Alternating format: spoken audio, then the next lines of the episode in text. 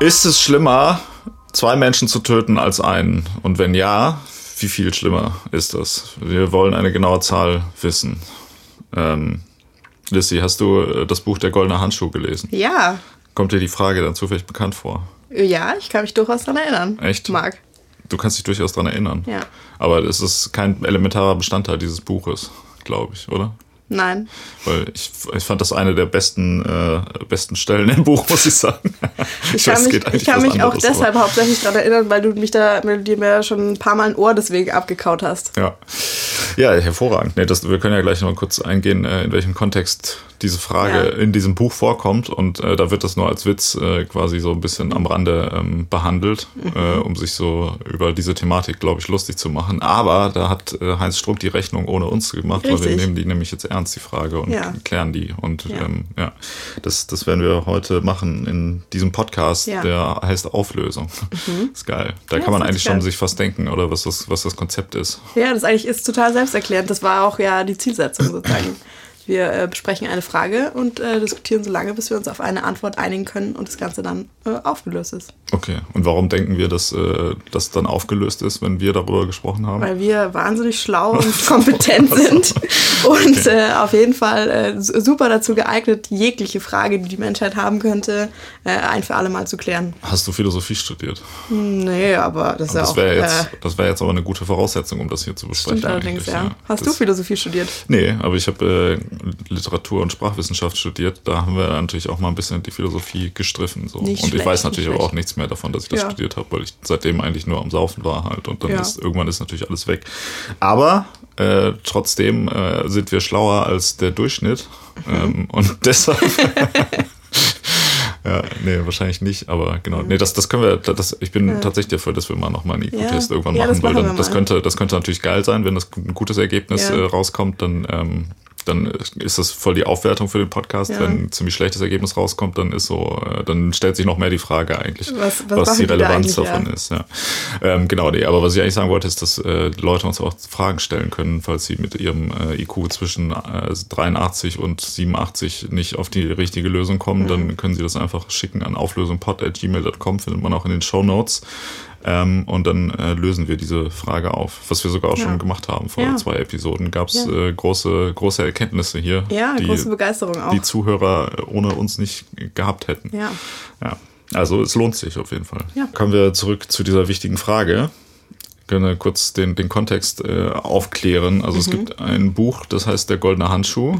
Das ist geschrieben worden von Heinz Strunk, der, glaube ich, ursprünglich mal irgendwann eher so ein bisschen aus der Ko- Komiker, ja. wahrscheinlich wird er mich direkt erstechen, Ja. wenn ich den als Komiker bezeichne. Das hört Ja. doch niemand gerne. Ähm, Satiriker. Ja, so kann man sowas vielleicht sagen. Keine Ahnung, ja. Egal, auf jeden Fall hat er irgendwann angefangen, Bücher zu schreiben. Ist so, ist so ein bisschen so Hamburger Assi-mäßig drauf irgendwie. Ähm, Ich, also ich, da würde er dich vielleicht eher erstechen oder nicht. meinst du? Ja, also, oder, weiß nicht, ist das nicht eher so, dass, dass er sozusagen so prekäre Verhältnisse nimmt und da so das, das Komische aus ja, ja, solchen gut, ja, ich Situationen? meine, ja, ja, klar. Also das, das meine ich jetzt nicht, dass er unbedingt ein Hamburger Assi ist, aber das ist so die Thematik. Klang jetzt ja. ein bisschen so, na Dieses Studio Braun hieß es, ne? Diese, diese ähm, lose Das Assoziation von Menschen, mit denen der kollaboriert hat, bevor der Wenn als du Autor. das sagst, du kennst dich da bestimmt besser aus. Ja, egal. Auf jeden Fall hat er irgendwann angefangen, Bücher zu schreiben und hat dann mehrere Bücher geschrieben, Mhm. die irgendwie, glaube ich, ganz gut angekommen sind bei Menschen. Ähm, ich muss gestehen, ich habe kein einziges davon gelesen, weil ich Heinz Strunk eigentlich auch nicht wirklich witzig finde. Echt? Doch, ich habe äh, ich hab auch gelesen, Fleisch ist mein Gemüse. Da Ja. äh, schreibt er über seine Zeit äh, in so äh, Coverbands, die auf so Privatveranstaltungen also, oder die auf so Vereinsveranstaltungen auftreten. Und es ist super witzig. Das ist auch Mhm. krass deprimierend, aber äh, ja, sehr komisch. Wie ein guter Autor hat äh, sich äh, Heinz Strunk dann auch ähm, neue Themen gesucht und hat äh, die Lebensgeschichte von Fritz Honka als, ähm, als Vorbild für einen Roman genommen. Fritz Honka ist ein, man würde jetzt ein Serienmörder, wobei ich das immer ein bisschen, keine Ahnung, komische Sache finde, ob das, ja, ich weiß nicht, dieser, dieser Begriff Serienmörder ist auch irgendwie so ganz komisch aufgeladen. Also es ist halt so ein Dude, der vier oder fünf Frauen umgebracht hat. Ja, die nichts, oder? Ist nicht bei Serienmord, die haben nicht zwingend was miteinander zu tun und Keine Ahnung, ich weiß Ja. nicht, wie man das definiert. Es ist sowas für eh für Affen, die so sagen, ja, ich finde Serienmörder voll spannend, ich bin das voll interessiert daran, bla bla bla. Und Ted Bundy übt so eine Faszination auf mich aus und so. Das ist doch, keine Ahnung. Dann sollen die Leute sich doch einfach ähm, umbringen lassen, wenn die sich das so in, interessiert halt. Ich frage mich, ob du heute besonders schlecht geschlafen hast, weil so, Ja. so viel, also mehr Hass als üblich irgendwie aus dir rausquillt. Das sind gute Voraussetzungen. Ja, nee, aber ganz im Ernst, wer ist denn, wer sagt denn, ja, ich bin interessiert an Serienmördern? Was ist das denn auch für eine Aussage wieder? Da könnte ich mich auch, also das, das also also ich meine, man kann ja, man kann ja irgendwie an Umständen interessiert Ja. sein unter solchen, also aber das ist Aber ja auch das, so, das ist doch jetzt wieder ein bisschen eine semantische Frage dann, oder nicht? ja, ja, klar. Aber dann sollen die Leute sich vernünftig ausdrücken halt. Sagt ja. der Literaturwissenschaftler. Okay, okay. Ja, so geht das nicht. Egal, also Fritz Honka ist ein faszinierender Serienmörder. Aber Mhm. ich glaube, also Fritz Honka ist ein, eine Art von äh, Serienmörder in Anführungsstrichen, der nicht diese, äh, wie, wie nennt man dieses, dieses, ähm, Evil wenn- Genius? Nee, nee, wenn man diese, diese, äh, dieses, fuck. Es gibt doch hier, was letztens so ein bisschen so ein Buzzword auch war, wo so Frauen, die auf äh, Mörder stehen oder so, da gibt es irgendwie auch so einen Fachbegriff dafür, wenn man sich zu Leuten hingezogen fühlt, die äh, irgendwie extreme Gewalttaten ähm, ausüben. Keine Weiß Ahnung. ich, weiß ich gerade leider nicht. Aber ich glaube, ich verstehe schon, was du meinst, wenn das so ein. Also Ja, wenn es dann also- auch irgendwie so eine, so eine charmante Persönlichkeit sozusagen ist oder irgendwie sowas. Ja, das, das war jetzt genau, das war auch wieder so, glaube ich, aus der Kategorie, ah, okay, drei Leute haben irgendwann mal das und das äh, gesagt, dass sie irgendwie auf irgendeinen Serienmörder stehen und dann wurde direkt irgendwie so ein psychologischer äh, Echt, aber nee, also das glaube ich, handelt jetzt so einfach ab, weil so die, die so wie klassischen. Depression oder Ja, Aufmerksamkeitsdefizitsyndrom ist, wo man sagt, ja, Die, die klassischen Beispiele für sowas sind doch irgendwie so Charles Manson und Ted Bundy und da haben das jetzt nicht zwei Leute gesagt, sondern das war schon irgendwie so ein essentielles, äh, essentieller Teil so Ja. deren Geschichte oder was denen auch ermöglicht hat, irgendwie ihre Morde zu begehen. Und jetzt kommen wir zu Fritz Honka zurück. Bei dem war es wahrscheinlich nicht so, weil das war jetzt nicht so ein heißer Dude, um mal deine Worte zu benutzen. ja, genau, nee, Fritz Honka, darf man das, ist das Lookism, wenn man sagt, er war hässlich? Er war nicht konventionell attraktiv Ja, nach objektiven äh, Standpunkten genau, ja. beurteilt. Und auch nicht konventionell erfolgreich in seinem Ja. Leben, sondern irgendwie war äh, krankhafter. Ja, aber nicht, nicht konventionell erfolgreich. Aber wenn du das jetzt beurteilen müsstest, dann findest du schon beeindruckend, wie viel er trinken konnte. Sei mal ehrlich. Ja, es ist schon, schon nicht schlecht. Nee, genau. Also der, der war äh, irgendwie starker Alkoholiker und äh, offensichtlich auch ähm, nicht, wie soll man das sagen, mit von verminderter Intelligenz vielleicht Mhm. durch, hauptsächlich wahrscheinlich aber auch eher durchs massenhafte Kampftrinken Mhm. die ganze Zeit. Hatte so Probleme, sage ich mal, Jobs zu halten, Mhm. weil er halt immer so in seine Alkoholsucht zurückgefallen ist. So wird es zumindest in dem Buch dargestellt. Wie es jetzt tatsächlich ist, sei auch mal dahingestellt. Aber Mhm. Ja, so ja wie ich das gehört habe, hat äh, der Herr Strunke ja da sehr viel zu recherchiert. Mhm. Äh, und das Ganze soll wohl erstmal, also was, was die Fakten angeht, relativ safe sein. Wobei da in diesem Buch, ähm, also das ist ja so ein bisschen, sage ich mal, in drei Teile vielleicht grob unterteilt. Einmal geht es darum, so, so expositionstechnisch geht es ja eigentlich nur darum, dass er die ganze Zeit am Saufen ist und irgendwie so wird so ein bisschen dieses Trinkermilieu ähm, geschildert, vor allem in dem äh, namensgebenden Goldenen Handschuh einer Kneipe in Hamburg. Ähm, dann versucht er so ein bisschen vom Alkohol wegzukommen, sich irgendwie ein schönes Leben aufzubauen. Und äh, ob das äh, klappt oder äh, ob er zum Mörder wird, das äh, verraten wir jetzt nicht, oder was? Das, genau, das verraten wir jetzt hier nicht. Das ist, äh, ist ja nicht klar, genau. Aber der Witz ist, diese, was, was ich gerade gesagt habe, darum geht es gar nicht. Ähm, also, was ich, also äh, die Frage, die ich gerade gestellt habe, ist nicht aus dem Teil, ähm, wo es um Fritz Honka geht, weil Heinz Strunk offensichtlich die Idee hatte, ähm, dass es zu deprimierend wäre, wenn man die ganze Zeit nur der Handlungslinie von Fritz Honka folgt. Und deshalb hat er noch eine ähm, fiktionale Parallelhandlung geschrieben, wo es um eine reiche Räderfamilie in Hamburg geht, die zur gleichen Zeit auch im Prinzip dieselben Probleme mehr oder weniger haben, äh, aber das Ganze ist so ein bisschen witziger aufgelockert und da geht es halt auch darum, dass sie auch eigentlich im Prinzip Alkoholiker sind und ihre sexuellen Triebe nicht unter Kontrolle haben und sich im Prinzip genauso verhalten wie die, die Unterschicht, sage ich mal. Ähm, ich glaube auch so ein bisschen, damit das vielleicht nicht so den Anschein erweckt, man wollte da auf irgendwelchen äh, sozial benachteiligten Menschen ja. rumhacken und sich daran aufgeilen, ähm, wie es denen so geht. Ist das überhaupt eigentlich, das ist auch True Crime, ne? Ja, das, das wollte ich auch vorher fragen. Das ist auf jeden Fall True Crime. Wo ich mir auch dachte, wäre das so die nächste Frage, äh, wie wir es Ist- zuletzt besprochen haben, ist es jetzt pietätlos oder nicht? Äh, ich finde nicht, nee. Also das Leid in der ganzen Sache wird ja nicht irgendwie beschönigt oder irgendwie reißerisch. Also ich meine, der Roman ist natürlich sehr reißerisch irgendwie in seiner Wortwahl und in seiner Schilderung von Gewalt und so weiter ist der relativ extrem.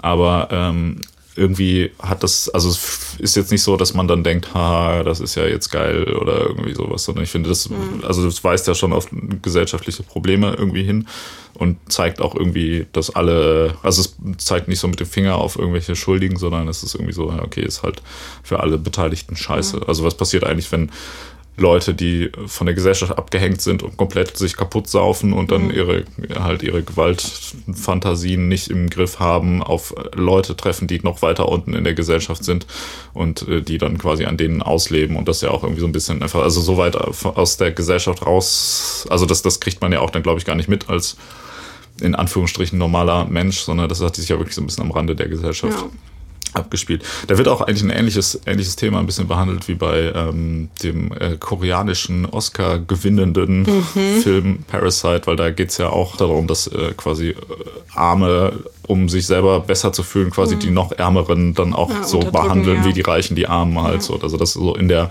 in der Klasse der Unterdrückten halt dann eigentlich so der Konkurrenzkampf noch größer ist und da geht es ja auch so ein bisschen darauf, darum, dass er natürlich irgendwie so zwar der also so gesamtgesellschaftlich gesehen mhm. quasi auf der kompletten Verliererseite ist, aber versucht halt in dieser Gruppe der Verlierer sich so ein bisschen irgendwie als, als cool darzustellen, ja. was nicht so funktioniert und da so ein bisschen irgendwie äh, Anschluss zu finden in mhm. dieser Gruppe und dann aber quasi seine Gewalt darüber, dass er oder seine Aggression darüber, dass er abgehängt ist, quasi an noch Schwächeren innerhalb dieser Gruppe, mhm. namentlich an irgendwelchen quasi obdachlosen Hobby-Prostituierten, ja. die sich halt irgendwie nicht wehren können, auf ihn angewiesen sind, irgendwie, weil sie irgendwo schlafen müssen, halt dann da seine, seine Machtspielchen ja. auslebt. Also, ich musste da schon irgendwie in der letzten Folge dran denken. Also das hat dann irgendwo reingepasst, aber ähm, dass irgendwie so eine Funktion von True Crime ja auch öfter ist oder historisch auch öfter mal war, dass du dann so einen Einblick in so eine Gesellschaftsschicht bekommst, die du mhm. gar nicht auf dem Schirm sozusagen hast oder von der du sonst überhaupt gar nichts äh, wissen würdest und die dann nur ins Zentrum der Aufmerksamkeit rückt äh, weil da eben irgendwas Schlimmes passiert. Also so hat zum Beispiel einer der bekanntesten True Crime Charaktere ever ist ja Jack the Ripper. Mhm. Äh, und das hat dazu geführt, dass überhaupt so die Londoner Gesellschaft also die höhere Gesellschaft sozusagen erfahren hat, ja krass, da gibt es auch andere Stadtviertel, wo es, also wo, keine Ahnung, Whitechapel, die wussten gar nicht, dass das, dass das existiert und wie da so die Umstände sind. Und das hat dann auch so, so ein bisschen dazu geführt, dass da, also weiß ich nicht, so Charity-Organisationen gegründet wurden, was es einfach vorher nicht gegeben hat. Ja, ja das ist geil. Whitechapel ist auch geil. Ja. Ich war da mal in einem Hotel und habe mir Jack the Ripper Dokus angeguckt, weil ich dachte, ah geil, wenn ich jetzt schon mal hier bin, ja. muss ich das ja direkt mal ausnutzen. Das ist schon ganz geil. Ich habe schon mehrmals, es gibt auch so Walking Tours, äh, diese Jack the Ripper Walking Tours sind mhm. ganz exzellent. Und dann ah, okay, checkst ja, du halt auch die Stadt irgendwie besser. Das kann ich sehr empfehlen. Genau. Aber äh, um Fritz Honka, wie gesagt, geht es jetzt in dem, mhm. dem, Zitat, was wir heute besprechen wollen, geht es nicht um Fritz Honka, sondern ähm, es geht um eine Figur innerhalb dieser Parallelhandlung der reichen Räder und zwar um den, also es geht um drei, also um so eine, so eine Räderfamilie quasi, die drei Generationen geschildert wird mhm. und der, der mittlere hat eine Frau, und die Frau hat einen Bruder, der Anwalt ist und der auch irgendwie so ein bisschen äh, quasi ja, so von seinem Triebleben, sage ich mhm. mal, gebeutelt wird. Und hat eine ähm, Sekretärin, die ihm auf den Sack geht irgendwie und die ja für irgendwie so eine komische, oberflächliche, banale Tussi hält und mhm. wo er sich in seinem Gedankenmonolog die ganze Zeit drüber hinwegsetzt und sich äh, denkt, er wäre total schlau im Vergleich zu ihr und die ganze Zeit arrogante Sachen über sie denkt. Genau, und hier gibt es eine Szene, wo diese rumlabert. Ich weiß nicht, was macht das am meisten Sinn, wenn wir das einfach kurz vorlesen, mhm. die Stelle. Also wie gesagt, die Szene ist, sie sind in der Anwaltskanzlei und die Sekretärin äh, redet auf ihn ein und er hat, äh, denkt quasi darüber nach. Die Sekretärin heißt Frau Gäde. Okay. Während sie weiterquasselt, stellt er sich vor, wie es wäre, mit ihr verheiratet zu sein. Frau Gäde würde erwarten, sein Ein und Alles, sein ganzer Lebensinhalt zu sein. Sie würde erwarten, dass er ununterbrochen an sie denkt, wie sie ja schließlich auch ununterbrochen an ihn denkt. Es würde einfach nicht in ihr Spatzenhirn gehen, dass nicht er, sondern sie für ihre Hoffnungen und Träume verantwortlich ist. Er kennt diese Sorte. Selbst wenn man auf alle ihre Forderungen eingeht, kann man es ihnen nicht recht machen. Nie. Unter keinen Umständen. In fast jedem Satz, den sie sagen, ist ein Vorwurf versteckt. Oft wird er nicht ausgesprochen, aber er schwingt immer mit im Tonfall der Art zu gucken, Augenbrauen hochzuziehen, die Nase zu kräuseln. Er nutzt eine kurze Gedankenpause, um sie zu unterbrechen. Frau Gäde, Entschuldigen Sie, äh, ich wollte Sie nicht unterbrechen, aber wissen Sie, worüber ich mir schon länger Gedanken mache? Na, da ist sie aber nur wirklich gespannt. Es ist eine wirklich sehr interessante Frage, ob sie zunächst etwas seltsam klingen mag.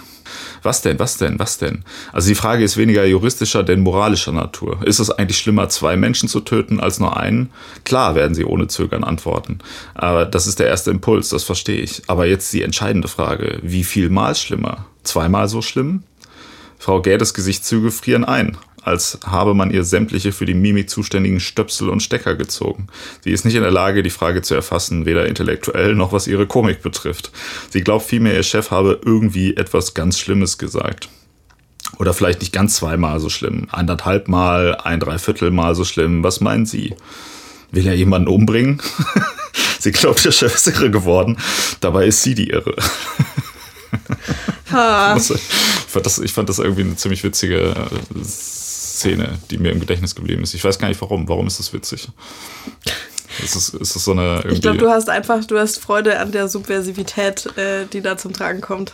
Ja, also ich, das ist tatsächlich aber was, das, das mache ich auch mal gerne. Man muss einfach irgendwie in, in normalen Gesprächen irgendwann so Leute unterbrechen ähm, mhm. und dann irgendwelche total provokanten äh, Fragen stellen und darauf darüber ähm, Gespräche. Ich habe das mal auf einer auf einer Hochzeit von einer Freundin äh, irgendwie, als hinterher sowieso zusammensaßen, ähm, das ist schon ein bisschen länger her, ähm, eine Umfrage in die Runde gestartet wäre, denn dafür ist das, ähm, äh, das, das äh, wollte ich gerade sagen, Kinderschänder, äh, das ist ja aber auch schon ein sehr pejoratives Wort. Ja. Äh, du sagst, äh, Menschen, die äh, schuldig gesprochen sind, Kinder missbraucht zu haben, ja ähm, ob die quasi, ob für die wieder die Todesstrafe eingeführt werden sollte oder nicht. Und witzigerweise hat er direkt, also waren tatsächlich so zwei, drei Leute, die dann meinten, ja, auf jeden Fall, bla bla oh bla. Oh und zwei, drei, die dann so, weiß nicht, was seid ihr bescheuert? Und ich habe dann irgendwie so ab und zu mal so ein bisschen Öl ins Feuer gegossen. Ja, das kann so ich mir sehr gut vorstellen. Daneben gestellt und einfach irgendwie zugehört. Das war irgendwie total gut. Also es ist total spannend. Ja, das ist voll die, äh, das ist voll die Nazi-Propaganda-Frage, weißt du das? Man wird ja wohl noch fragen dürfen, oder nicht? Also ich meine, natürlich habe ich mich auf die Seite derer gestellt, die äh, gesagt haben, man sollte Kinderschänder an den Eiern aufhängen. Und ich habe mich natürlich auf die Seite derer äh, gestellt, die gesagt haben, natürlich nicht, weil das macht ja auch überhaupt gar keinen Sinn. Ja. Also jeder, der irgendwie zehn Sekunden darüber nachdenkt, sollte ja zu diesem Entschluss kommen. Aber es, es gibt ja Leute, die da natürlich vielleicht auch äh, berechtigte Art und Weise emotional ähm, an dem Thema hängen und deshalb mhm. äh, Probleme damit haben, das äh, so zu verneinen. Aber das ist, also es macht schon Spaß, was der Dude hier, ja. der Karl, äh, da in der Szenerie macht, finde ich, äh, finde ich sehr schön schön. Das, das ist immer irgendwie interessant. Vor allem, also die, dieses ganze Thema der, ähm, also dass, dass er so in seinem Kopf die ganze Zeit denkt, er wäre irgendwie so der Allerschlauste, aber in Wirklichkeit mhm. äh, ist er halt natürlich irgendwie naja, also er ist vielleicht schon intelligent, aber eigentlich Moralisch ja. Moralisch verroht und auch irgendwie. Ja, und halt, also teilweise wird er auch so ganz tierisch. Also wenn es geht, da, da geht es ja auch viel darum, dass er die ganze Zeit irgendwie frisst und irgendwelche so mhm. Sex-Dates quasi hat mit irgendwelchen Frauen, die er eigentlich hasst, aber irgendwie hat er halt irgendwie Bock zu vögeln und hasst sich dann hinterher danach und so. Mhm. Und ich meine, das, das, das ist ähm, eine interessante fiktionale Sache, die wahrscheinlich in der Realität äh, nicht, nicht vorkommt. Aber genau, das äh, fand, ich, fand ich ganz interessant, diese Sache. So viel zur Vorrede. Mhm. Aber die Frage ist jetzt ja tatsächlich, wie viel Mal stimmt ist das denn, wenn man zwei Menschen umbringt, das ein? Ist es ähm, doppelt so schlimm? Ich habe so ein bisschen drüber nachgedacht und habe versucht, ähm, äh, oder habe so überlegt, auf wie viele unterschiedliche Arten man das sozusagen betrachten kann. Äh, die offensichtlichste, die er da auch anspricht, wäre halt irgendwie juristisch. Mhm, aber er sagt ja, es ist weniger eine juristische Naja, aber Frage er sagt das, aber also klammern wir das auch komplett aus. Äh, wenn du da jetzt dir Gedanken dazu gemacht hast, dann darfst du die natürlich gerne hier vortragen. Also das ist jetzt. Äh, ja. So, nee, also ähm, tatsächlich, also ich habe keine, ich habe keine Pauschale gefunden. Vielleicht hätte ich auch noch mal ein bisschen. Ähm, Aber das stimmt, das ist natürlich ein guter, guter Punkt. Ne? Ja. Weil, also ich meine, wenn du eine Person ermordest oder zwei Personen ermordest, dann ist es ja erstmal per se, macht das also macht das keinen praktischen Unterschied eigentlich in deiner Strafe. Ne? Also es macht vielleicht ähm, also so in den USA gibt es dann wahrscheinlich sowas wie, du bekommst zweimal lebenslänglich oder so. Mm, doch, ich glaube schon, dass es einen praktischen Unterschied macht. Also ich, mm, du kannst es ja, du kannst ja eh nicht pauschal sagen. Also bei Mord ist es so, äh, du hast, also das praktisch das, äh, das Höchstmaß wären 15 Jahre Haftstrafe. Mhm. Das gilt als lebenslänglich. Ja. Ähm, und aber 15 Jahre, also keine Ahnung, ist ja nicht deine ganze Lebenszeit, je nachdem, wie, wie alt du irgendwie bist. Und wenn du jetzt zweimal das lebenslänglich bekommst und dann musst du 30 Jahre tatsächlich im Gefängnis absitzen oder 15. Ist, das geht doch in Deutschland aber auch nicht, oder? Du kannst ja in Deutschland nicht zweimal, also du kannst ja nur einmal lebenslänglich bekommen. bekommen also das ja. ist ja die Höchststrafe. Ja, ja, das meine ich. Aber in den USA ist ja, genau. da gibt es ja noch ein richtiges ja. Justizsystem, nicht so ein Wischiwaschi-Justizsystem wie hier in Deutschland, wo die Täter geschützt werden, die Opfer die Leidtragenden sind. Nee, aber ähm, da, da gibt's ja, also da bedeutet lebenslänglich ja dann tatsächlich das, was so, was man darunter verstehen würde vom Namen, ja. ja. Und da gibt's ja dann diese sinnlose Sache, wo man sagt, ja, die Person hat, kriegt 47 mal lebenslänglich und dann noch 30 Jahre wegen, keine Ahnung, ja. Äh, was weiß ich, weil sie ja. bei Rot aber das, also, über die Ampel gefahren ist. Ja, aber das kann ja schon, also das kann schon einen Unterschied dann machen, wie lange du halt tatsächlich in Haft irgendwie bleiben musst. Also hier steht, lebenslang bedeutet, mindestens 15 Jahre der Freiheitsstrafe müssen verbüßt werden, bevor eine vorzeitige Aussetzung der Strafe auf Bewährung möglich ist. Die durchschnittliche Vollstreckungsdauer liegt bei circa 19 Jahren. Mhm, okay. Ähm, ja, das, das, das stimmt, das wäre eigentlich unsere Lösung ne, gewesen jetzt schon. Hätten ja. wir vorher recherchiert, wie viel äh, im Schnitt äh, Einfachmörder im Gefängnis ja. sitzen und äh, wie viel im Schnitt Zweifachmörder im Gefängnis sitzen und dann hätte man. Ja. Also es war tatsächlich nicht so einfach, da so eine äh, pauschale An also für, für Einfachmord schon, aber für Doppelmord, das kommt, glaube ich, schon dann extrem einfach auf die äh, Umstände irgendwie drauf an. Also da hätte man jetzt tatsächlich ein bisschen Fälle wälzen müssen und dann selber so ein Kurzfinden ausrechnen müssen. Da ich ja aber wusste, mit wem ich diskutiere und wir das ganz sicher nicht nur rein juristisch betrachten, habe ich da jetzt nicht übertrieben viel äh, Aufwand reingesteckt. Also ja. irgendwie so ein, was natürlich auch durch meinen äh, True Crime Konsum, äh, ich weiß, dass so, ein, so, eine, also so eine öfter gewählte durchschnittliche äh, Strafdauer für Einfachmord sind so um die acht Jahre. Mhm. Ja, das geht ja eigentlich voll klar. Findest du? Ja. Ja, also es also kommt. Ich habe acht Jahre schon äh, schlechter angelegt in meinem Leben bisher. Du meinst die ersten acht oder was? Nö, das nicht, aber keine Ahnung. So jetzt zum Beispiel im Studium oder so. Echt? Also ich, ja, ich, ich fühle mich selber jetzt noch nicht so alt, dass ich jetzt sagen würde, irgendwas von dem, was ich bisher erlebt habe, könnte ich auch so, ja, whatever. Frag mich mal so in 20 Jahren nochmal oder so. Ja, ja, aber acht Jahre ist jetzt, ja. genau. Also ich meine, keine Ahnung, wenn das jetzt, ich habe mir das auch schon irgendwie mal öfter überlegt, so wenn man, wenn man zum Beispiel Orange is the New Black anschaut, dann ist es doch auch so, ja, mit jetzt super im Gefängnis, ich werde das und das, ich werde die Ausbildung machen und ich werde super viel lesen, wo ich mir auch dachte, so, Ja, ich denke hm. auch, wenn man im Gefängnis sitzt, muss man nicht arbeiten, so. Das ja, naja. Ja, stimmt, aber also, oder man muss zumindestens ähm, trägt man nicht so richtig Verantwortung. So, man kann irgendwie sich mit seinen Homies, die so auch da im mhm. Gefängnis sind, da also ich glaub, richtige du, Männerfreundschaften und so. Ich glaube, du wirst halt ganz doof in irgend, oh, ja, du wirst ganz doof in irgendwelche Freundschaft plus im Gefängnis. Alter. Ähm, du bist ganz blöd in so irgendwelche so, so Gefängnispolitik. Alter, jetzt halt mal die Fresse. Du wirst ganz blöd in so, so Gefängnis, äh, Lokalpolitik oder so reingezogen. Das weißt du, so dieses, ja, ich halte mich einfach aus allem raus und so. Ich ja. glaube, dass es ich bin natürlich jetzt auch durch amerikanische Medien beeinflusst, dass es nicht gut funktioniert. Ja. Und du bist ja dann trotzdem im wahrsten Sinne des Wortes unfrei, musst dann aufstehen, wann du, wann es dir gesagt wird, irgendwas bescheuertes Essen, irgendwelche dummen Aufgaben machen. Ich glaube, dass dich das viel mehr nerven würde, als du dir jetzt so in deiner Naivität vorstellen kannst. Aber man kann bestimmt auch bestimmte Aspekte davon, kannst sagen, du schon auch was rausholen. Vielleicht gibt einem das auch eine Struktur, die man im richtigen Leben in Freiheit gerade vermisst. Vielleicht ist, also viele Leute haben, glaube ich, hauptsächlich ein Problem damit, dass sie zu viel Freiheiten haben, habe ich das Gefühl, oder? Was? Kann das sein? Schon? Ich würde behaupten, dass es das fundamentale Problem der äh, jetzigen Gesellschaft ist, dass die Leute äh, keine kleine, klare Struktur in ihrem Leben haben. Also was was ja per se okay ist, aber ich glaube, viele Leute können damit nicht umgehen. Deshalb, hey, was, was wäre denn ein, also okay, also auch jetzt im so in einem metaphysischeren Sinne halt, dass man nicht weiß, was man, also man steht morgens auf, aber man weiß nicht warum. Naja, wieso? Also du meinst jetzt. Und im Knast weißt du das halt, nämlich um, äh, keine Ahnung, Gewichte heben, arbeiten gehen, Bücher lesen, dein Jurastudium nachholen, sowas halt.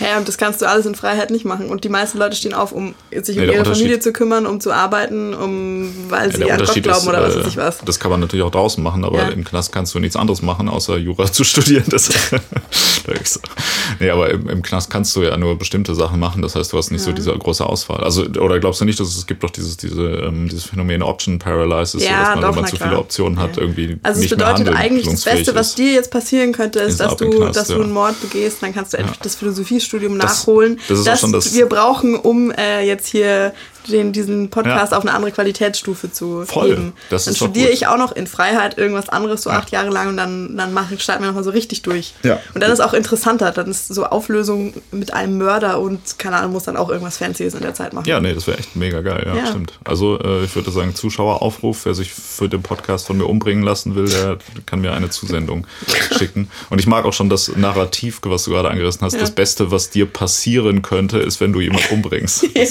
ist, äh, finde ich das, das trifft äh, den richtigen Punkt, Ja. wenn man über den freien Willen äh, Ja. debattieren möchte. Ja. Da hast du schon, das ist schon richtig dargestellt. Ja, gelb.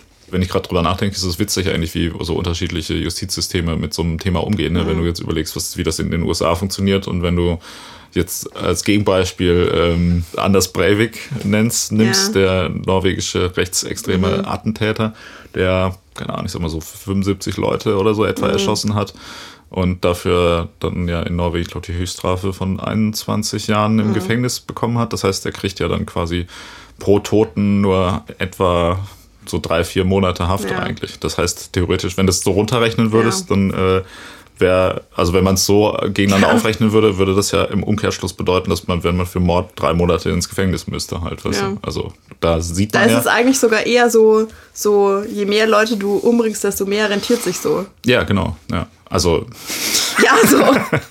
also wenn es ums Strafmaß geht. Ja, ne? ja, das, genau. das könnte aus dem Kontext gerissen jetzt vielleicht falsch klingen, ja. Aber genau, und das ist ja auch ein guter Punkt, weil tatsächlich Mhm. ist es ja so, ähm, dass, dass natürlich auch diese, ähm, also was, was wir nämlich auch überlegen sollten, ist klar, eine Person im Vergleich zu zwei Personen, aber auch eine Person im Vergleich zu 100 Personen. Ja. Weil ich glaube, ähm, der, also die, die Schuld pro Mord, pro Totem wird auf jeden Fall geringer, je mehr Leute man Hm. Ja. umbringt. ja, dann sind wir halt auch ja wieder bei dem Punkt, dass halt Recht nicht dasselbe ist wie Gerechtigkeit oder was Ja. sozusagen so, was man im, im allgemeinen Sinn so unter Gerechtigkeit versteht. Ja, ja, man könnte jetzt natürlich, wenn man äh, ein banaler äh, Mensch ist und einen Podcast hätte und auf Wandtattoos steht, könnte man hier natürlich auch das äh, gern zitierte Sprichwort bringen, der, der Tod eines Menschen ist eine Tragödie, der Tod von 100 Menschen ist eine Statistik. Oh, okay. Also und auch um da mal einen Kontext zu schaffen, wenn irgendjemand von uns ein Wandtattoo hat, dann bist du das. Ja, habe ich aber nicht. Ja. Aber vielleicht sollte ich mir mal eins besorgen. Ja, das glaube ich auch. Und zwar mit diesem Zitat. Ja, ja, das ist eigentlich ganz geil. Ne? Ja. Aber es ist ja auch, stimmt ja auch. Zum einen ist es ja so, wenn du, wenn eine Person tot ist, dann ähm, steht ja die Menschlichkeit dieser Person Genau, das viel mehr im Vordergrund. Bei zwei Leuten ist es dann vielleicht auch noch so, dass Mhm. man irgendwie denkt, ah, diese beiden Leute, aber das ist dann schon so, dann stehen schon zwei Leute und Ja. Mhm. ich meine, ab irgendeiner Grenze, das ist natürlich fließend, aber ab irgendeiner Grenze ist es ja dann einfach nur noch eine Zahl halt, die irgendwie von, von Leuten, die sterben. Und natürlich ist es, glaube ich, auch nicht so, dass wenn man denkt, oh ja, es sind 100 Leute bei dem und dem Unglück gestorben, Mhm. dass man dann auch denkt, okay, das ist jetzt weniger schlimm, als wenn eine Person stirbt, Mhm. aber es ist auf jeden Fall nicht, also man fühlt sich ja nicht hundertmal schlimmer, wenn Ja, man davon voll. hört oder das, so. Deswegen ist ja auch, also bei immer, wenn es halt um Genozid oder wenn es halt um, um sozusagen Sterben im großen Stil geht, Mhm. wenn äh, da versucht wird, das auf eine Art und Weise dir sozusagen nahbar zu machen, dass da äh, wieder versucht wird, auf Mhm. Einzelschicksale einzugehen oder dir das halt sozusagen äh, auf einer persönlichen und sehr kleinen Ebene wieder verständlich zu machen, was da passiert ist, was es für die einzelnen Leute bedeutet, damit du das irgendwie emotional Mhm. ähm, verstehen und einordnen kannst.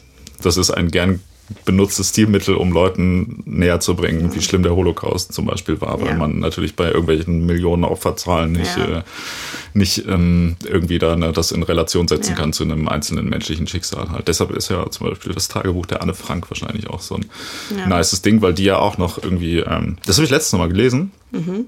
und da dachte ich, das ist ja richtig krass.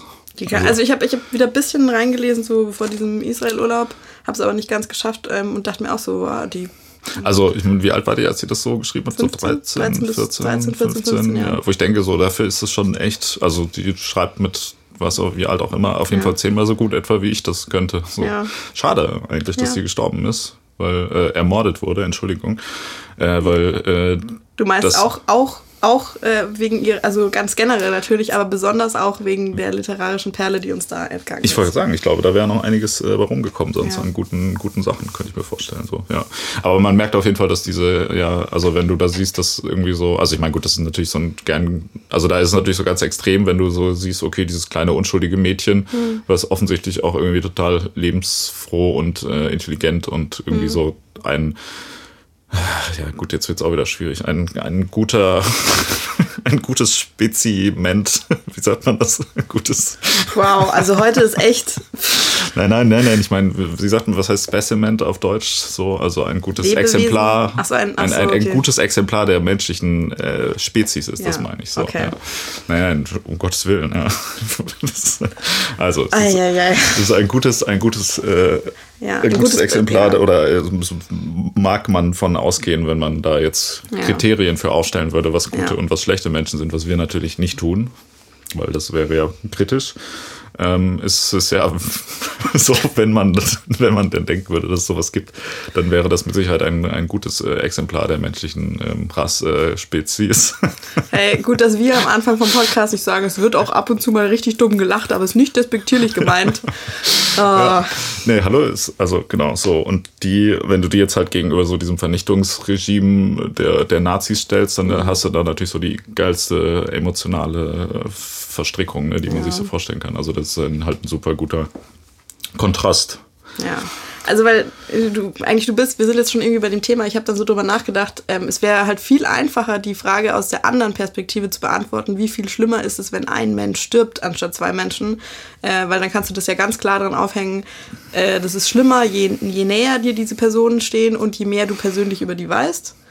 Ja, ja, klar. Also das ist ja, also ich meine, das, diese ganze Frage führt uns ja wieder in diese, mhm. diese Gedankenexperimentwelt. Mhm. So, wenn jetzt ein Zug fahren würde und äh, du kannst ja. das Gleis umstellen, auf dem einen Gleis liegt deine Tochter und auf dem anderen liegen irgendwie zehn Menschen, die du nicht kennst, ja. über welches, äh, welches Gleis würdest du den Zug dann fahren lassen ja. und so. Und wo man denkt, oh ja, was soll ich jetzt nur tun? Diese, also das ist, das ist geil. Wie, wie nennt man das? Ähm, da gibt es auch einen, äh, einen Fachbegriff auch für solche ähm, Fuck Mann, siehst du, das wäre jetzt nämlich, da hätte man jetzt so tun können, als wenn man schlau wäre. Ja. Ähm, ah, keine Ahnung. Es gibt auf jeden Fall einen Fachbegriff dafür, mhm. wenn man äh, quasi eine, eine, so eine entweder, also so eine Situation schildert, mhm. wo man quasi alle anderen Faktoren, die normalerweise in so einer Situation halt total relevant mhm. wären und deine Entscheidung eigentlich halt, also die für dich ja. diese Entscheidung halt irgendwie klären würden, mhm. einfach rausnimmt ähm, und dann quasi das so du, vereinfacht. Du musst eine Entscheidung, genau, du musst eine Entscheidung treffen, das sind alle Infos, die du ja. hast. Und, also das ist ja auch so ein, so ein gerne genutztes Mittel, um irgendwie Leute, die irgendwie einen moralischen äh, Punkt machen wollen, irgendwie dann so zu unterwandern. Ja. Also so ein, so ein Klassiker irgendwie ähm, wäre dann, wenn, wenn ich jetzt sage, ja, ich bin Veganer, bla bla bla, und du würdest dann sagen, ja, aber wenn du jetzt auf einer einsamen Insel wärst und würdest verhungern mhm. und dann wird da so ein Tier, würdest du dann sehen, würdest du das dann äh, töten, um das zu essen, damit du nicht verhungerst, mhm. oder würdest du das nicht machen? Machen. Und wenn ich dann sagen würde, so, ja, also in der Situation würde ich das vielleicht schon sagen, so, aha, also bist du doch äh, gerade gar nicht so konsequent, wie du das denkst. So, wo ich denke, aber das ist ja halt. Also ja, der Punkt, Kontext spielt ja eine krasse äh, Rolle. Genau, also so. den Punkt, den ich dann jetzt aber machen würde, wenn ich sage, ich finde das zum Beispiel, also ich fände, man sollte, man hat die moralische Pflicht, sich vegan zu ernähren in der jetzigen Gesellschaft zum ja, Beispiel. Weil du das ja alle ja, Möglichkeiten hast. So. Genau, das hat halt überhaupt nichts mit dieser Situation zu tun, die da geschildert ist halt mhm. so. Ne? Und so ähnlich ist es ja dann auch hier, weil die Situation, ja. dass ein Zug irgendwo herfährt und du an der Gleis stehst und auf dem einen, wo dann würde ich auch denken, ja, vielleicht würde ich dann einfach irgendwie meine Tochter von den Gleisen holen, so zum Beispiel, ja. das den Zug darüber und so, ne? Also es ist halt, es ist halt totaler, totaler Unfug, weil, also mhm. ich glaube auch wahrscheinlich irgendwie nie jemand in, oder gut, es gibt vielleicht Situationen, die in so eine ähnliche Richtung mhm mal gegangen sind irgendwie, aber das ist ja dann auch irgendwie von den, von den äußeren Umständen. Ja. Hast du ja eigentlich fast nie so wirklich die freie Wahl, dass du jetzt sagst. Ja, okay, welche, welche, äh, welche Situationen gibt es dann, die in so eine Richtung gehen? Keine Ahnung. Ja, scheint nicht. Vielleicht, äh, weiß ich nicht, vielleicht in so in Filmen ist es immer so, dass dann irgendwelche Serienmörder oder sonst wie auch dann so Leute Ach so, ich dachte, sagen, jetzt, ja, ich dachte jetzt eher so, so wie bei Saw. So, ja, okay. Sagst, ich hätte okay, jetzt eher gedacht, so nehmen wir mal an, irgendwie dein Haus brennt oder so und in der Wohnung ist noch dein Kind und so. in der Wohnung drüber sind deine Eltern, ja, genau. die da wohnen oder ja. irgendwie sowas. Also, genau, wen rettest du zuerst? So, ja. Tja, und wen rettest du zuerst? Keine Ahnung. Wüsste ich jetzt nicht. Ja. Also nee, gut, weißt du was? Eigentlich das ist gar kein so schlechtes Beispiel, weil eigentlich das wäre jetzt wäre jetzt ein Fall von, also das wär, ist ja dann nicht, wo du jemanden aktiv tötest, wo du aber ja genau weißt, dass durch, dass die Konsequenz deiner Handlung jetzt wäre, diese Person stirbt und eigentlich tötest du die Person dann ja schon. Und es ist jetzt nicht so dieses, oh, ich bin ein Mörder-Szenario, äh, sondern mehr so, äh, mein, also das ist eine direkte Konsequenz meiner Handlung ist der Tod von jemandem, den habe ich dann damit verschuldet, ist es dann schlimmer, wenn dann eine Person oder zwei Personen sterben. Mhm. Auch in diesem Fall wäre das ja jetzt, hat es dann halt irgendwie emotional was zu tun. Aber jetzt sagen wir mal irgendwie, du bist in einem brennenden Haus äh, und kannst entweder da ein, also eine Person retten oder da zwei Personen, dann würdest du Ja, das ist so, also ähm, also ich glaube, die Frage ist jetzt nicht, ähm, ob man, äh, also wie, wie eng man emotional an den Leuten jetzt mhm. steht. Also ich glaube, das ist ja in der, in der Frage jetzt nicht gemeint. Ne? Das heißt, dieses ganze Thema äh, würde ich jetzt eher die Person, ja, die mir näher steht oder ja, die Person, ist, die Ja, das ist steht, nicht gemeint, aber meinst du nicht, dass das in die, also keine Ahnung, dass das, ein, äh, dass das einen Einfluss auf die Formel hat?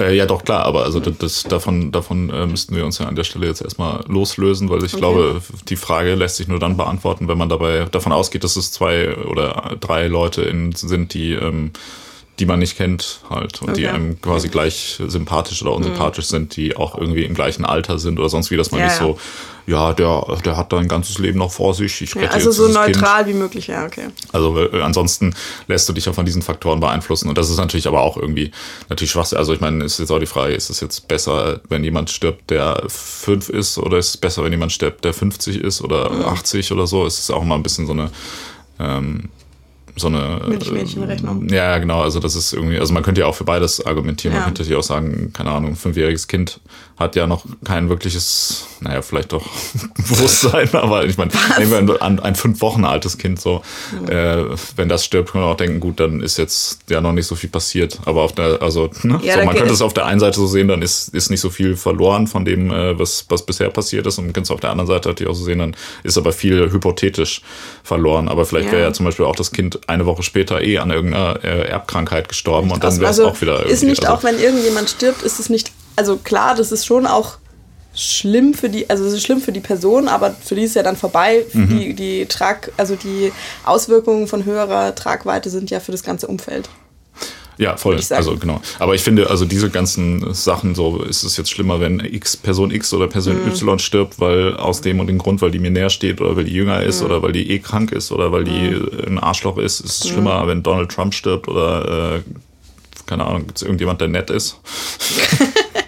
du. Ja, oder so das Gegenteil von Donald Lama. Ja. Dalai Aber Lama danke. ist ja voll der Faschist auch. Hm, ja, ah, hm, schwierig, so schwierige Persönlichkeit. Aber ja, der hat sich letztens äh, in einem sehr fragwürdigen Ton äh, über Migration auf der Welt hm. geäußert. Ja, das ist auch echt, ach. Ja, es ist dann fast der zweite Gandhi, der ja noch größerer Faschist ja. war. Ähm, ja. Genau, nee, aber ja, ich glaube, das geht nicht, es gibt nicht mehr diesen, diesen ähm, Früher hat man das mal gesagt, so ja, Hitler oder Gandhi oder Hitler oder Mutter Teresa ja, oder sonst irgendwas. Aber das Mutter sind Teresa alles, alles auch Nazis. Äh, also Mutter Teresa war echt auch irgendwie ziemlich zweifelhaft und keine Ahnung, süß, ja, ich esse nur, ich esse nur äh, eine Tasse Reis am Tag, so ja, kriegst halt Skorbut, viel Spaß. Ja. So das ist, ist keinem geholfen. Der so religiöse Fanatikerin, würde man ja, heutzutage sagen. Voll. Damals aber war, noch, war es noch geil. Ja, aber diese ganzen äh, moralischen äh, Sachen lassen wir mal weg. Nehmen wir jetzt mal an, es sind zwei Personen, die kein Gesicht haben mhm. und äh, dir vollkommen beide gleich viel oder wenig bedeuten. Ja. Also, und wenn du da jetzt, äh, also wenn da jetzt eine Person oder zwei Personen sterben, wo es, also die, das ist, also man merkt ja, wenn, wenn du es andersrum fragen würdest, also wenn du ähm, oder machen wir es noch besser, damit, damit das Ganze äh, ein bisschen zynischer und äh, menschenverachtender klingt. Wir können ja auch sagen, wenn du zwei Kinder hättest. Äh, oh Gott, ja klar. und äh, jemand würde dich fragen, äh, würdest du lieber, äh, dass beide tot sind oder nur eins? Dann äh, würdest du ja nee, immer sagen, so ja. machen wir das nicht. Doch, klar. also okay. komm. Kommen wir wieder zurück zu dem Beispiel. Also wenn zwei Personen ohne Gesicht, die, äh, die dir gleich gleich wenig oder viel bedeuten. Wenn dich dann jemand irgendwie, also wenn jemand theoretisch, jetzt haben wir wieder die gleiche Situation, ja. wenn dann jemand mit einer Waffe kommt und sagt so, ich bringe jetzt entweder eine oder beide Personen um und du die Wahl hast, dann würdest du ja immer auf jeden Fall sagen, ja, dann äh, nimm aber nur eine ja. halt so. so. Das ist ja irgendwie ja, also auch. Also das ist auch, das ist auch eine ganz relevante Frage. So, ich muss die, also es geht jetzt darum, so, ich, also ich, ich muss sozusagen entscheiden, wer stirbt, aber ich muss sie nicht selber umbringen. Nee, nee, du musst überhaupt nichts entscheiden. Also es geht jetzt ja nur darum, äh, wie viel schlimmer ist es, also, also man ja. könnte es natürlich auch andersrum, wie viel schlimmer ist es, wenn eine Person oder zwei Personen sterben. Also eigentlich als Antwort auf diese Frage muss ein, äh, einen Zahlen, ein Verhältnis ja. stehen. Weil, ähm, ja, aber also eigentlich die Frage, die wir gefragt haben, war, wie viel schlimmer ist es, wenn man zwei Personen tötet?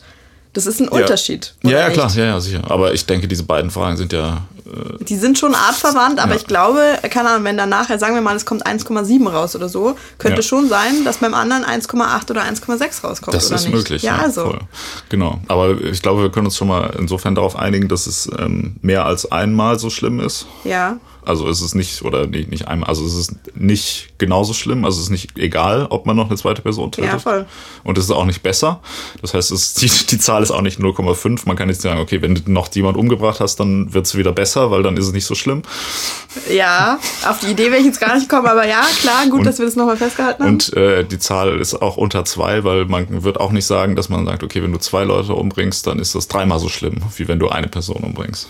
Oder würdest du das? Also du, du, was du eigentlich sagen willst, ist, wir, wir werden bei einer Zahl zwischen 1 und 2 rauskommen. Genau. Wow, wow, Marc.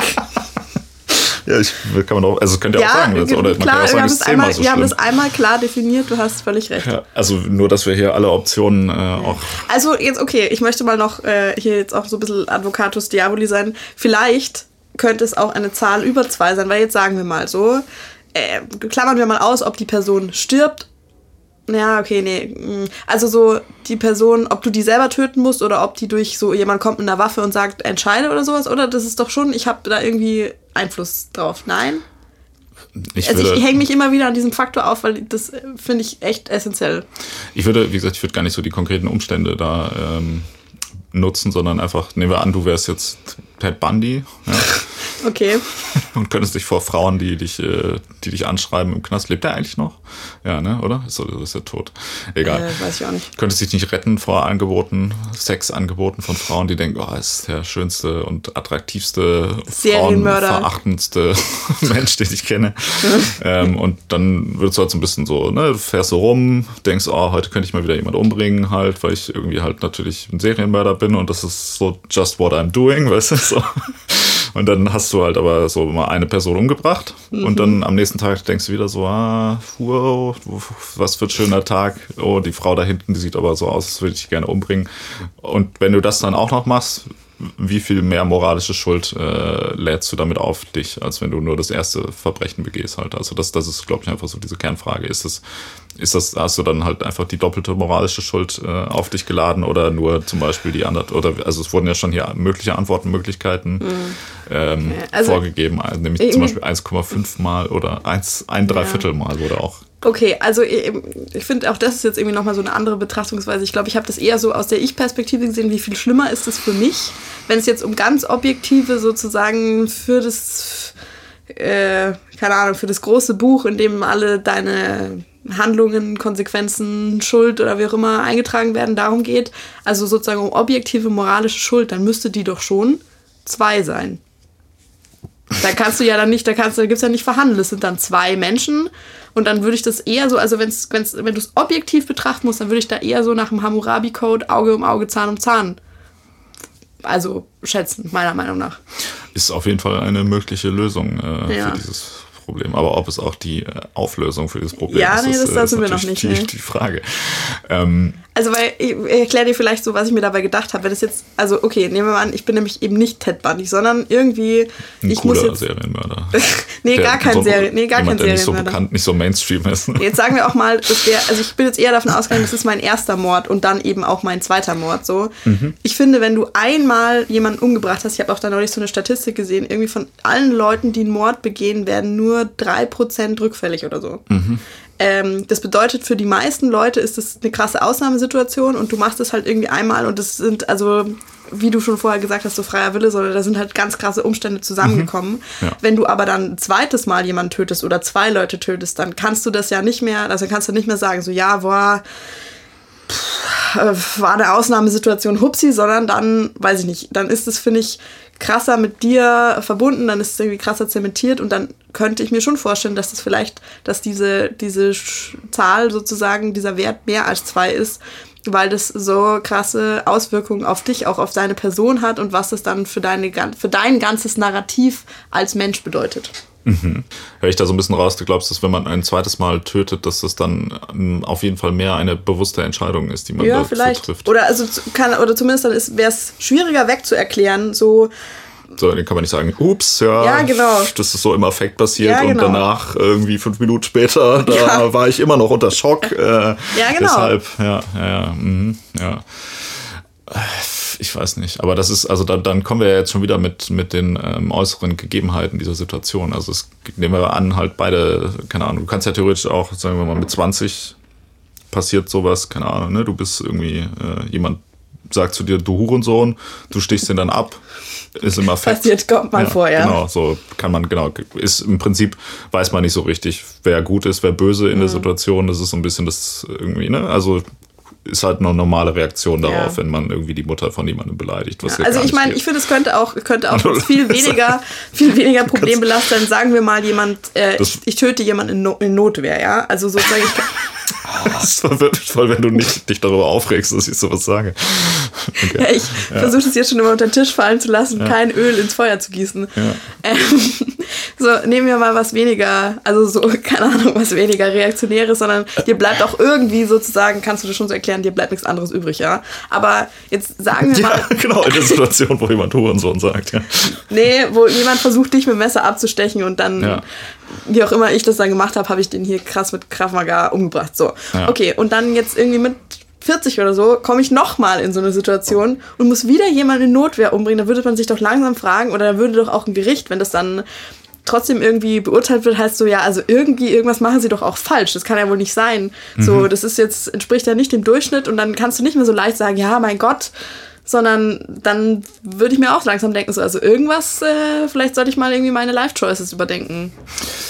Ja, ich weiß nicht. Ich finde das aber, also, keine Ahnung, oder nehmen wir mal wieder, wenn, wenn jetzt Anders Breivik ähm, quasi nach der Hälfte, also bei seinem Amoklauf nach der Hälfte quasi gesagt hat, so, okay, ich habe jetzt, keine Ahnung, 35 Leute umgebracht.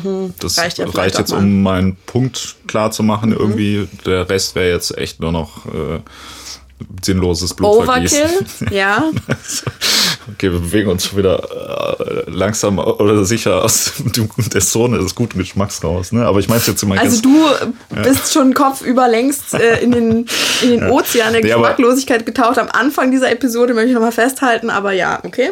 Ähm, nee, aber es ist ja eine, eine ernsthafte, also ich meine, der, der Punkt, ähm, also aus seiner Sicht war das ja, wollte er wahrscheinlich irgendwas ähm, damit äh, ausdrücken. Ja, klar machen, Äh, also er hat ja irgendwie ein Ziel damit und das Ziel war ja irgendwie wahrscheinlich aber auch dann Leute zu schockieren, um denen irgendwie Ja. was, äh, um Aufmerksamkeit für seine Sache zu kriegen. Jetzt könnte man natürlich auch sagen können, gut, das hätte ja wahrscheinlich auch gereicht, wenn man ähm, das weniger äh, gewalttätig durch da durchgegangen bin, wobei natürlich er jetzt so als Figur zum Beispiel in dieser ähm, Neonazi neuen rechten Szene auch relativ krass irgendwie, äh, glaube ich, äh, so ein, so ein Ausnahmefall so ein bisschen ist, weil er, sag ich mal, aber auch irgendwie so was, was dieses Aufrechnen von Toten so der, sag ich mal, so der, der Gewinner ist, so, ne, so unter, in Anführungsstrichen. Das heißt, diese ganze Sache, es ist ja schon irgendwie relevant, welche Ja. Zahl da Also, rumkommt. wenn ich das richtig verstanden habe, also war das nicht auch so, dass er sich schon vor, dass er sich irgendwie über, oder? Hat er sich nicht auch irgendwie so ein bisschen überlegt, so sozusagen, was,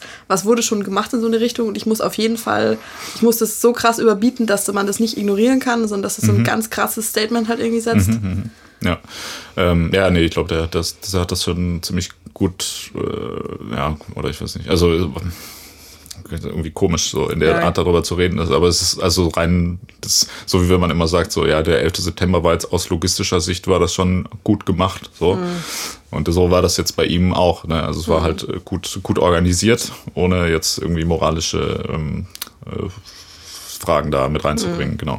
Aber was ich äh, eigentlich sagen wollte, genau, ist, also wenn der jetzt bei der Mitte gesagt hätte, okay, jetzt reicht's, äh, wäre das, dann hätte er den Rest nicht mehr gemacht. So. Und das, das, also wenn du das so an der Stelle siehst, dann äh, macht es, also wie viel schlimmer macht es das da an der Stelle, wenn man das doppelt, doppelt so viel macht. Weil wenn du einmal schon diese, also der hat ja offensichtlich irgendwie in einer Art und Weise eine bewusste Entscheidung getroffen, das zu tun halt. Äh, also das kann man jetzt auch wieder drüber debattieren, natürlich, wie frei solche Entscheidungen insgesamt sind, aber äh, es ist ja offensichtlich eine von langer Hand geplante Tat mit einem gewissen Ziel. Das heißt, äh, also jetzt im rein juristischen Sinne ist das ja so das, das perfekte Beispiel dafür, dass jemand ähm, sich bewusst und mit so quasi im vollen Bewusstsein äh, dazu entschieden hat, das zu tun und das ja sogar auch schriftlich irgendwie festgehalten hat, wie er, warum er das macht und so weiter. Ne? Das ist ja irgendwie äh, offensichtlich nicht im, im Affekt passiert.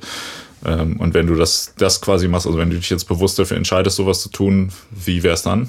Du Auch, also wenn du dich schon beim ersten, also er hat sich auch schon bei der ersten Person dafür bewusst entschieden, das zu tun. Das meine ich. Und also, was ich, also worauf ich hinaus will, ist, ähm, ich glaube, wir sollten dieses äh, passiert das im Affekt oder nicht Thematik Ausklammern. da auch ausklammern, sondern also es geht jetzt um die reine wie soll man das sagen? So, um, Also um das Töten an sich, Ja. so das Töten von einem Menschen an sich, unabhängig jetzt erstmal von den Umständen, unter denen das passiert, was natürlich Schwachsinn ist, Ja. das davon zu lösen, aber das machen wir jetzt mal so fürs Argument. Ja. Und das unabhängige Töten von zwei Menschen und das unabhängige, also unabhängig von der Situation, Mhm. Töten von einem Menschen. Das, wie ist da die Gewichtung? Also wenn du es, also wenn sozusagen jetzt deine Prämisse ist, man betrachtet es komplett objektiv, dann finde ich, dann muss es, dann müssen es gerade Zahlen sein, dann ist es zwei. Echt? Ja. Nicht 1,75. Nein. Warum nicht? Ja, weil, weil all diese, weil, weil all dieses Rumgedeutel da äh, durch die äußeren Umstände und durch irgendwie so Abwägen verschiedener Faktoren zustande kommt. Und wenn du es einfach nur so betrachtest, äh, so Aber also woraus, woraus ähm, speist sich denn die moralische Schuld, wenn man einen Menschen umbringt? Was, was ist denn, also um es nochmal ganz von Anfang wieder zu machen, wo ist denn da das Problem überhaupt? Also das meine ich jetzt nicht im Sinne von, dass ich da kein Problem sehe, sondern also warum ist das überhaupt irgendwas? Also der, der Witz ist ja, dass dieses ganze System von Moral ist ja halt im Prinzip wieder so ein bisschen so eine menschliche Erfindung halt. Ja. Ne? Das heißt, im Prinzip können wir ja jetzt auch erstmal per se sagen, was wir wollen. Wir können auch sagen 1,37, Ja. 5. ähm, und dann würde ja niemand sagen, na, das ist aber falsch gerechnet, sondern das ist ja eine offensichtlich sehr äh, individuelle Sache. Aber also, warum ist es falsch, jemanden zu töten? Warum lad, lädt man damit Schuld auf sich? Weil man niemand anderem was wegnimmt? Äh, weil du damit, also all, all solche Überlegungen sorgen ja dafür, dass sozusagen das, also dass das System, so wie du das irgendwie hast, also dein Zusammenleben, dass sozusagen die Ordnung beibehalten wird, oder? Dass da nichts disruptive ist. Deshalb gibt es Also- doch überhaupt Gesetze, deshalb gibt es Regeln für ein Zusammenleben. Äh, Also du, du, du meinst, es ist keine, keine persönliche ähm, Moralfrage, sondern das ist eher eine Frage, die sich daran orientiert, ob ähm, also was für die Gesellschaft gut ist. Also das heißt, äh, die Also Gesellschaft damit ist, für die damit Gesellschaft. ist doch Moral äh, ganz äh, elementar verknüpft, oder nicht? da gibt es verschiedene Ansichten drüber. Ich weiß Ich würde schon so sagen. Also wenn du hast doch jetzt gerade gesagt, so Moral ist jetzt nichts Inhärentes, sondern ein, also sozusagen ein, ein Konstrukt, oder nicht? Ja. Dann, also weiß nicht, wenn man dann überlegt, so wieso, wieso ist dieses Konstrukt zustande gekommen oder wieso gibt es das überhaupt, dann ist das der Grund, würde Also um das, um das Zusammenleben zwischen Menschen zu regeln, Ja. damit du quasi äh, irgendwie, wenn du dir neue Schuhe kaufen gehst, nicht damit äh, Angst haben musst, dass dich jemand über umbringt halt. Oder nicht so viel Angst haben musst. Deshalb wird das ich wüsste jetzt gesellschaftlich äh, nicht, wie sanktioniert. die Schuhe da reinkommen, aber ja, war okay. nur ein Beispiel. Okay. Ich hätte auch was anderes nehmen können.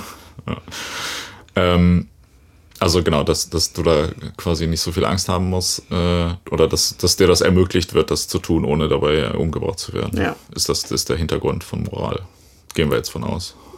Könnte man als eine Definition probieren, ja. Okay. Aber das heißt, wenn man es Was würdest du denn sagen? Keine Ahnung, ich habe Ja, da echt wieso? keine Probier Meinung doch. zu. Ja, aber dann bild dir mal eine Meinung, versuch doch mal. Ähm, nö, wahrscheinlich, also ich glaube, ich würde das auch so unterschreiben, ja. Also es gibt ja auch Leute, die, ähm, also weil du so sagst, das ist, ist irgendwie, ist das der Konsens äh, wäre oder dass es so ist, aber ich meine, es gäbe ja auch Leute, die zum Beispiel das eher auf wirklich auf der persönlichen Ebene sagen, die halt sagen, naja, das ist irgendwie damit, also so in so einem christlichen Verständnis von Moral zum Beispiel würde man ja eher sagen, das ist ähm, damit verhält man, also damit ist man böse, dann verhält Ja, man sich schlecht und lädt halt eine moralische Schuld auf sich, die so in diesem Gott Die Tür wollte ich jetzt gar nicht aufmachen, weil was, also keine Ahnung, ich finde, da, fängst du sofort das Interpretieren an, was ist denn böse und was nicht. Und dann, äh, und auch ganz viele Handlungen würden unter so einer Prämisse, also kannst du dann nicht gleich einordnen, sondern da, da musst du sofort die Umstände mit reinnehmen, finde ich. Also es gibt schon ganz viele Sachen, wo ich jetzt sagen würde, da kannst du nicht pauschal sagen, das ist böse oder nicht böse. Da kannst du sogar mit Mord irgendwie anfangen. Also ich habe da auch so ein bisschen re recherchiert, weil ich mir dachte, gut, jetzt schauen wir mal, wie wir das irgendwie betrachten, wenn es jetzt um so Sachen geht, wie zum Beispiel Tyrannenmord. Ist es dann weniger schlimm als irgendein Mord? Da gibt es auch, ähm, habe ich auch gefunden bei der Recherche, irgend so einen Paragraphen in, in Deutschland, so ein Widerstandsrecht. Das deutsche Grundgesetz enthält seit 1968 da einen Paragraphen dazu. Es ist aber nicht ganz klar definiert, was das denn bedeutet. Also jetzt rein theoretisch sagen wir mal, keine Ahnung, irgendwie die AfD stellt den Bundeskanzler und der setzt irgend so ein Sonderrecht ein, wie zum Beispiel äh, in, äh, in Frankreich war das doch vor ein paar Jahren nach irgendeinem Terroranschlag, ähm, Mhm. gab es so, ähm, gab's so Sonderausnahmeregelungen und irgendeiner würde jetzt in Deutschland sagen, okay, das, also das geht hier in Richtung Tyrannei, wir müssen da jetzt was dagegen unternehmen. Wie das dann zu verhandeln wäre, das ist anscheinend nicht so ganz klar im deutschen Recht geregelt. Ähm, genau, das bedeutet, ich habe es versucht, jetzt so objektiv wie möglich zu betrachten und nicht unter diesem christlich äh, besudelten Böse, nicht böse, wie auch immer. Besudelt. Das äh, ist aber hier äh, interessantes Framing, was du betreibst. ich wollte jetzt auch mal ein bisschen so eine provokative Wortwahl ja, mir gönnen. Fand ich auch gerade schon so, ja, stell vor, die AfD stellt den Bundeskanzler, bla, das ist ja auch schon, äh, da malt man von wegen böse, gut, bla bla bla, ne, da malt man schon wieder hier irgendwelche Szenarien. Äh. Sagt der Mann, der die ganze Zeit solche Szenarien malt. und dann bediene ich mich auch mal aus ja. diesem dramaturgischen Register und es wird mir sofort ums nee, Gesicht ich, ich gehauen. Ich finde es so interessant. Also wir sind ja hier ein, ein, äh, ein Diskussionspodcast, wo ja. man ja auch darum, äh, auch, wir wollen ja auch sensibilisieren für solche Sachen, damit Leute, wenn sie dann vielleicht später mit anderen Leuten reden, sich von solchen mhm. Sachen nicht einschüchtern lassen. Und ja. wir machen es selber die ganze Zeit auch falsch. Aber ähm, wir kommen ja trotzdem, das ist, ich finde das aber ein guter Punkt. Also das heißt, wir, wir lösen uns von ein bisschen von dieser persönlichen, moralischen mhm. Frage und äh, sehen Moral als eine, ein Regelwerk zum gesellschaftlichen Zusammenleben. Ja. Und wenn wir die Gesellschaft betrachten, dann sind ja tatsächlich Menschen darin irgendwie eine Statistik ein Stück weit. Also wenn du es jetzt ja. übergeordnet ja. Ähm, betrachtest und dann sind ja zwei Menschen halt einfach doppelt so viel wie ein Mensch. Genau. Ja.